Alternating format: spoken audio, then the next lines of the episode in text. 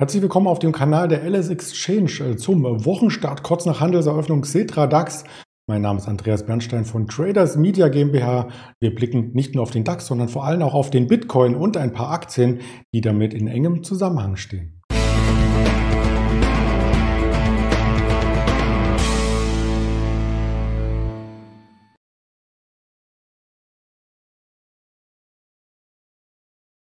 Ich habe es schon angedeutet, es gab Volatilität nicht nur beim DAX. Das sind wir gewöhnt in den letzten ein, zwei Wochen, sondern vor allem auch am Kryptomarkt. Das möchten wir uns genauer anschauen.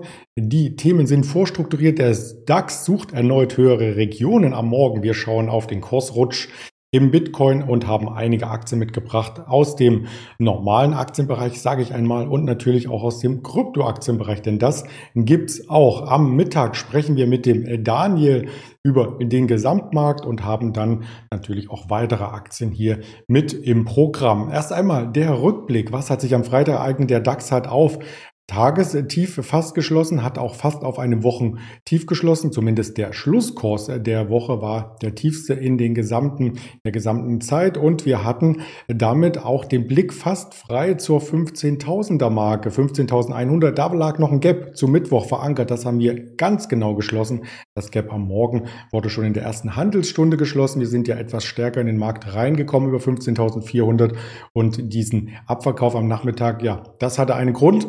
Das waren nämlich die US-Arbeitsmarktdaten. Die waren durchaus von neu geschaffenen Stellen positiv. Also man hat 210.000 neue Stellen geschaffen. Die Arbeitslosenquote ist auch gesunken. Aber, jetzt kommt das große Aber, da hatten Analysten mehr erwartet. Denn wir hatten entsprechend ja auch eine ähm, Zeit vor Corona und da war der US-Arbeitsmarkt nahe der Vollbeschäftigung. Und diese Vollbeschäftigung, da versuchen natürlich viele Analysten den heutigen Stand mit dem Stand damals zu vergleichen und wünschen sich, dass es in diese Richtung geht. Geht es aber aktuell nicht. Deswegen die Frage, gibt es überhaupt eine Zinsanhebung? Ja oder nein?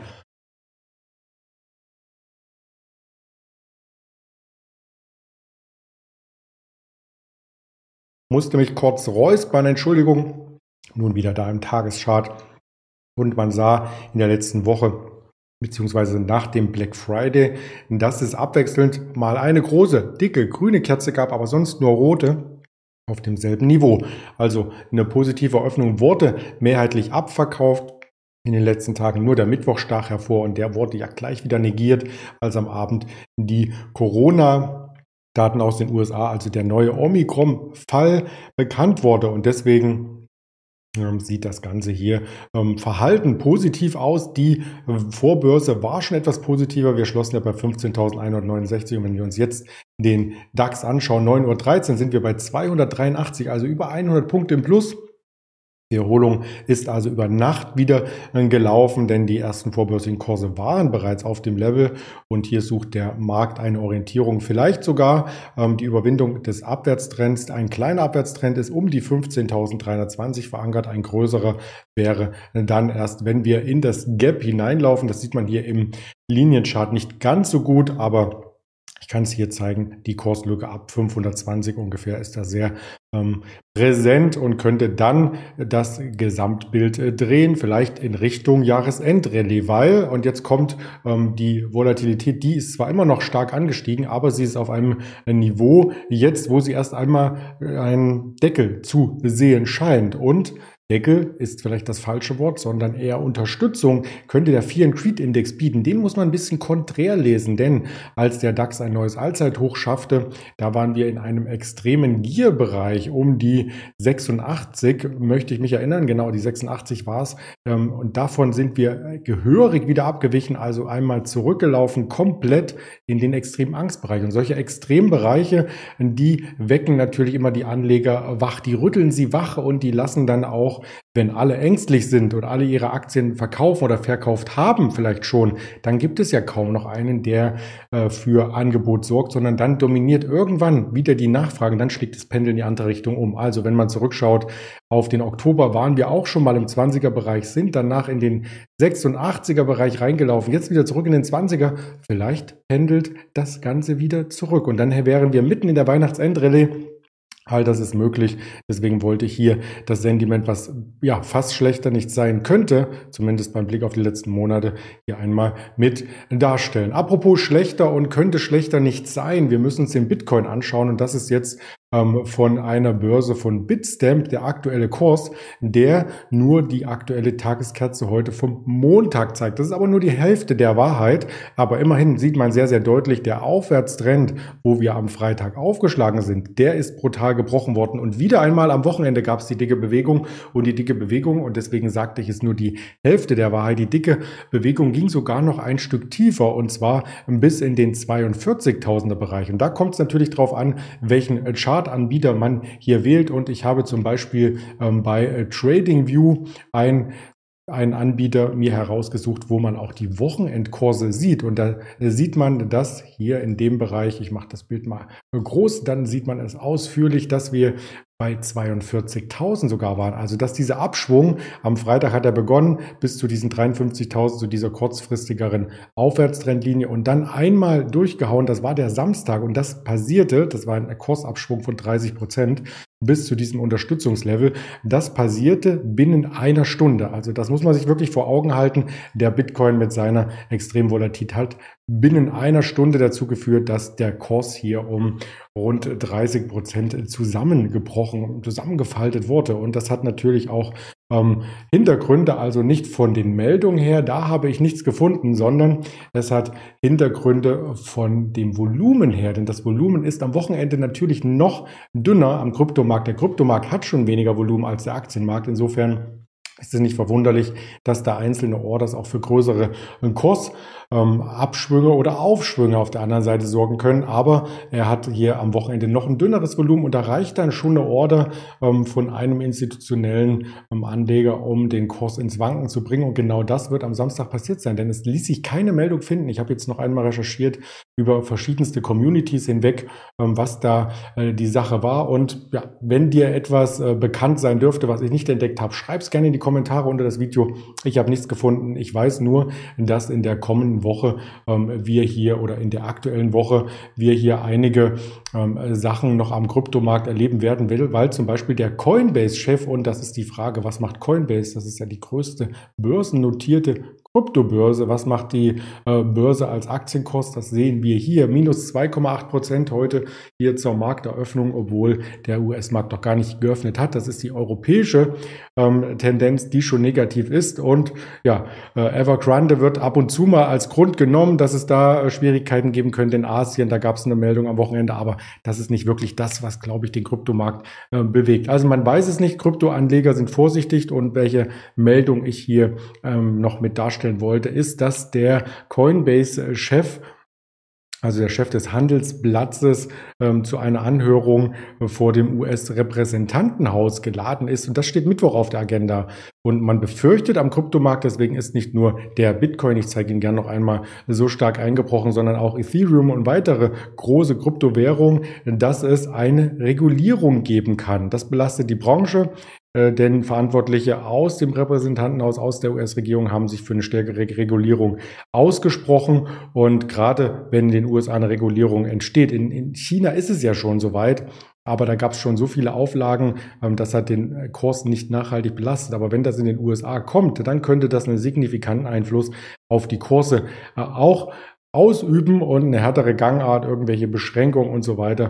Das würde dann die Kryptowährung wieder aus dem Dunstkreis oder aus der Seriosität, weil es ja auch ein Bitcoin Future gibt und so weiter, börsengehandelte Produkte wieder ein Stück weit zurückdrängen. Und das wäre gar nicht gut für die gesamte Branche. Also eine Coinbase unter Druck heute Morgen und wir schauen auch noch auf ein anderes Unternehmen aus Deutschland, was in dem Bereich verankert ist. Und das ist die Bitcoin Group, weil sie mit bitcoin.de eines der bekanntesten Portale betreibt.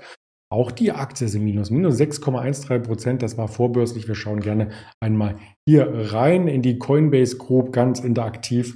Und da äh, wissen diejenigen, die schon öfter sich mit der Aktie vertraut gemacht haben, jetzt sind es nur noch, das ist die Coinbase minus 2 Prozent. Also es geht schon ein kleines Stück aufwärts. Und jetzt nehmen wir auch noch die äh, Coinbase, nicht die Coinbase Group, sondern die Bitcoin Group, habe ich es doch tatsächlich falsch eingegeben.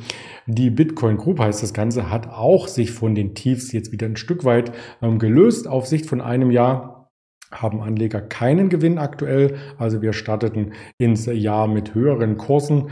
Da war der Bitcoin aber niedriger. Also insgesamt haben es die Unternehmen im Umfeld der Kryptowährung etwas schwerer als die Kryptowährung selber bei der Performance. Aber wenn man natürlich vor mehr als einem Jahr, vor eineinhalb Jahren investiert war, dann ist man immer noch ähm, sehr solide im Plus und hat sein Kapital, wenn man hier irgendwo eingestiegen ist, sogar äh, verdoppelt. Also auf Sicht von einem Jahr genau noch neun Prozent im Plus, auf Sicht von drei Jahren sogar 118 Prozent je nachdem, welchen Anlagehorizont man hier entsprechend verfolgt. Aus dem Aktienbereich wollte ich auch noch eine Story hier mitbringen und zwar vom Freitag. Die Didi, der Fahrdienstleister, äh, das chinesische Uber, wie es so genannt wird, ähm, zieht die Reißleine und verabschiedet sich jetzt sukzessive aus dem Handel an der Nasdaq. Und das war ja so ein bisschen auch ein Trend, ähm, dass an der Nasdaq viele Unternehmen gelistet werden aus China. Das hat der US-Regierung ähm, sehr gut gefallen, äh, denn es ist ein internationaler Handelsplatz und internationale Handelsplätze sollen natürlich auch internationale Aktien listen und am Ende ähm, gefällt es aber der Regierung in Peking nicht. Und deswegen wird ein bisschen Druck ausgeübt ob das jetzt verbal geschieht oder auch über Maßnahmen im Sinne von Didi, da wurde davon gesprochen, ähm, dass eben die App aus dem Store verbannt werden muss, weil es ähm, hier Datenschutzprobleme gibt. Also wenn Peking von Datenschutzproblemen ähm, spricht, das heißt so ein zweischneidiges äh, Schwert oder doppelzüngig oder wie man das ausdrücken möchte. Ich möchte mich da auch nicht zu weit aus dem Fenster lehnen, aber da werden scheinbar große Unternehmen mit aller Macht wieder zurück ins Reich der Mitte, wie es so schön heißt, gedrängt bringt und vielleicht soll dann das Listing auch immer in den, an den eigenen Börsen stattfinden, insbesondere vielleicht in Shanghai und nicht in äh, an der Nasdaq oder an der Wall Street. Ja, und das betrifft auch andere Unternehmen, die hier einen Kursabschwung mit vollzogen hatten. Erst einmal den Didi-Kurs, den schauen wir uns vom Freitag an. Minus 22 Prozent an der Nasdaq, also wirklich fast ein Viertel verloren insgesamt. Und ob das schon das Ende der Fahnenstange war, das darf man bezweifeln. Die Aktie hat fast auf dem Tagestief geschlossen. Das ist oftmals technisch ein negatives äh, Signal. Und da macht der ganze Sektor, wie ich schon sagte, Sorgen. Eine JD.com hat auch den Aufwärtstrend, den Aufwärtstrendkanal sogar äh, gebrochen am Freitag, beziehungsweise der Schlusskurs war dann genau wieder auf der Linie, aber zwischendurch waren wir darunter und auch das möchten wir uns jetzt in der Vorbörse anschauen, beziehungsweise zum Handelsstart, die JD.com die ist aktuell ganz leicht im Plus bei 68,75 Euro und wir schauen uns auch eine Alibaba an. Und die Alibaba, ähm, ja, die kam auch richtig unter Druck nochmal am Freitag. Jetzt mit einer Gegenbewegung, weil wir ähm, technisch an einem Bereich sind. Das sieht man hier nicht ganz so gut, weil der Chart bei drei Jahre auch äh, nur zurückgeht bis äh, 2019, sondern man muss wirklich auf mehrere, auf fast ein Jahrzehnt schalten. Dann sieht man, in welchem Bereich wir uns jetzt hier aufhalten. Die 100 ist nämlich aus dem Jahr 2017, 2016 bekannt und ist natürlich auch eine runde magische Marke, also eine psychologische Marke. Also vielleicht stabilisiert sich der Kurs jetzt hier. Gerade in den letzten Wochen hat er ja noch einmal stark an Dynamik auf der Unterseite zugelegt, wenn man sich den sechs monats chart anschaut hier ab der 150 ungefähr bis zu 100. Ja, das ist nochmal nochmal ein Abschwung von über 30 Prozent. Also das ist äh, für eine Aktie, die vom Kerngeschäft her ja noch Gewinn macht und jetzt auch vor dem Weihnachtsgeschäft steht, ähnlich wie eine Amazon, natürlich ähm, schwer einzuordnen. Also der ganze Sektor steht unter Druck, weil diese Listing-Debatte mit äh, der Wall Street oder der Nasdaq hier weiter über den Werten äh, schwebt. Also Volatilität ist hier auch quasi gut angesagt. Wir haben heute das Treffen der Eurogruppe und wir hatten auch die Werkaufträge äh, für Deutschland heute schon vermeldet und ich hatte sie, glaube ich, hier auch notiert.